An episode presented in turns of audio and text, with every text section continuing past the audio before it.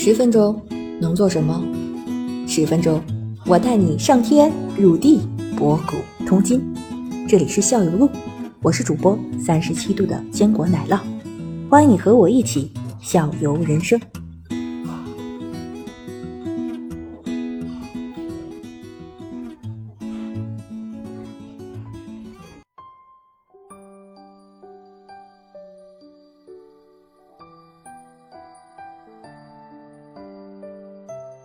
对，现代马术它是个运动，对，是个技巧性的运动。嗯，但是它分它分表演赛和竞技类，竞技类的话，应该就是过障碍那个，那个是以计时还是计分赛？嗯，好问题，是这样的，就是它障碍呢，它主它肯定是要计时的，但是计时呢，它分两种情况，一种情况叫做争时赛，就相当于现在有一道一堆障碍，十三道障碍，然后呢，你谁用时最短，然后呢谁得分又高。期间呢，如果出现了打落障碍物，然后扣四分，对吧？如果再出现什么马匹不服从，再扣多少多少分，最后以那个分来排名次。嗯，就相当于分由时间和那个是否打落障碍物来来那个进行评判的，这是一种情况。另一种情况呢，就是不是看谁快了，那种叫做贴时赛，贴就是粘贴的那个贴，嗯，就相当于是这个，哎，对，倒贴的那个贴，就相当于这个设计师在设计这个。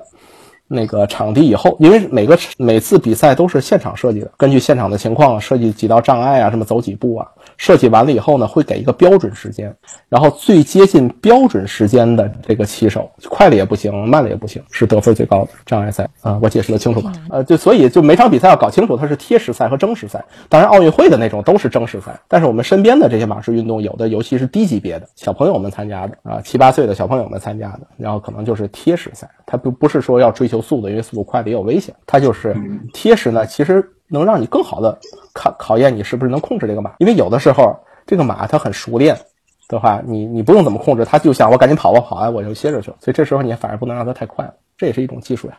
OK，你看刚才咱们聊的，刚才聊的这些个定义啊，然后这些个方向马术的一些一个项目，等于是现在比如说奶奶酪同学已经至少他首先他会了一一些定义，他现在跟人家外跟人家外边吹，比如说他现在在陆家嘴坐在那个华亚那个 观众席上跟旁边聊天的时候，他已经很专业词已经出来了，这个没问题。有有几个专业词可以说。对，有几个专业词，他他已经可以去蒙声了，这个没问题了。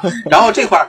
就是说，就是我们来欣赏，我们来欣赏这个项目的时候，我们知道怎么去欣赏它，这个 OK 了。然后，如果我们如果是，比如哪怕这个兴趣来了，我也想来一批，我也想来一批。明年我们家孩子三岁了，我们孩子也要弄一批，我们要开始准备学这个项目。这个证明了我们就是。老百姓来玩这个东西，大众来玩这个东西，应该怎么玩？不是专业选手了。我们专业选手来说，我们只要欣赏他们，或者说我们只要聊这个项目，我们知道这我们坐在那看这个东西，我们知道这个东西我们应该怎么看，有了门道，OK 了。对于大众来说，我们要。这对于这个项目，我们应该怎么玩？好的，好的，我我我我很喜欢这个问题，因为这问题毕竟还是跟我们更生活更 切合实际嘛，对吧？要不说的那么多，你们也不知道我说的是不是对。好的，应应该没错。回答这个问题，这个就是这个马术，它也是一个运动。这个运动呢，其实基础群众基础不是特别大，虽然起码有几千年年的历史了，但是呢，实际上呢，这个运动我先给你们稍微泼点凉水，就是第一呢，它是危险性很高的。它是一个危险性很高的运动，然后呢，受伤的几率也比较大一些。另外呢，这个运动它的卫生的条件不是特别好，所有有马的地方苍蝇会非常非常的多。然后呢，无论马的食物啊、马的排泄物啊，在我们对在马场的过程中是就很经常会会遇到，然后也会有很大的味道，这是这样。然后另外呢，它马它毕竟是一个大型的动物，对不对？虽然呢。咱们也知道马是食草性的，它其实是怕人的，但是它它毕竟个儿那么大，一个一米四的马头抬起来肯定比咱们谁都高。对于孩子来说呢，又更高了。所以有的人呢，他可能天生他他对动物他就害怕，嗯，他就害怕动物，对吧？就像养狗一样，也不是谁有的人就怕狗，有的人就喜欢狗。所以呢，不管我们是成年人还是小孩来说，如果你想从事这些马术运动的话，得把。云宝教练刚刚说的几个条件，想一想，然后呢，再真正的去试一下。如果这些你受不了的话，其实你不太适合做这个运动。嗯，我我觉得我说的还挺中肯的，是吧？那非常清楚。对啊，对，受伤，然后那个卫生条件，然后对于这种大型运动是否有心理上的恐惧，这些，如果这些都没问题了，然后我们呢就可以，就如果开始学习的话呢，当然呢是要找那那种比较专业的马术俱乐部。然后专业呢，其实并不意味着它会很贵。其实从我这些年的这个这经验来看呢，对于初学者来说，反而是应该找那些不是特别贵的马。对他可能是那种就是中国本地的马，他从小就是在这个马从小都是在农村干活的，他从小就接触人，然后甚至于呢，我们会倾向用一些这个马，它比较年纪比较大，它比较懒一点儿。这种马呢，它它它危险性低，就像我最最开始说的，这它你骑在上面，如果主人不弄它的话，它都不乐意动。这种马其实相对来说比较安全，就是这样。嗯，就是说选择适合我们自己的马匹。当然也包括这个马的高度。小孩的话呢，最好现在有有这种就是 pony，咱们本地产的 pony，身高在一米一啊、一米二的，然后经过一些专业训练的 pony 的话，来骑会比较好一些。其实简单来说就是这样。训练的过程呢，就就很简单。然后，但当然对我来说挺简单的，就开始先教你怎么样认识这个马是什么情况，然后了解马它的会有一些什么动作呀，它的耳朵代表它的情绪啊是这些。然后呢，就是穿上。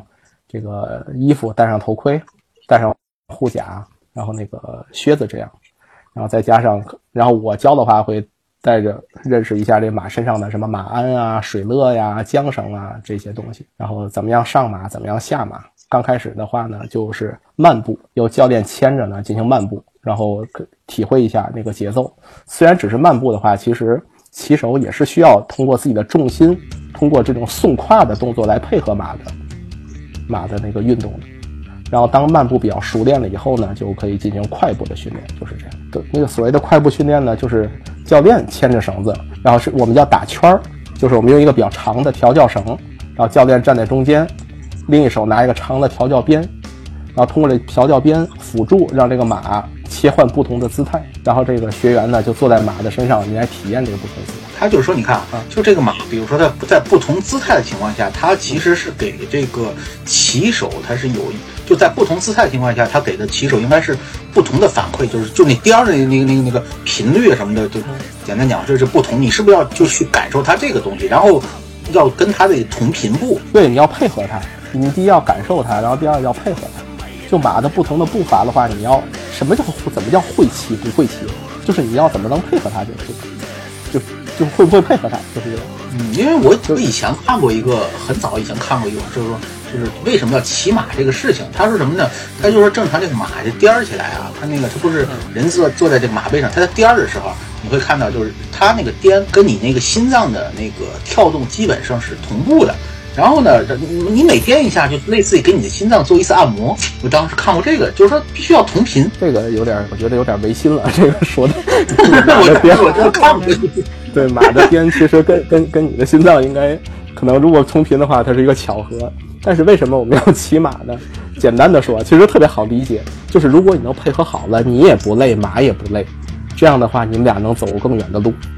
但是如果比如马也在颠，对吧？一上一下，然后如果你跟他配合的不好的话，你也特别累，那马也特别累，就相当于你们这个人马组合也走不了太远的路。我觉得这个是很简很很简单的道理。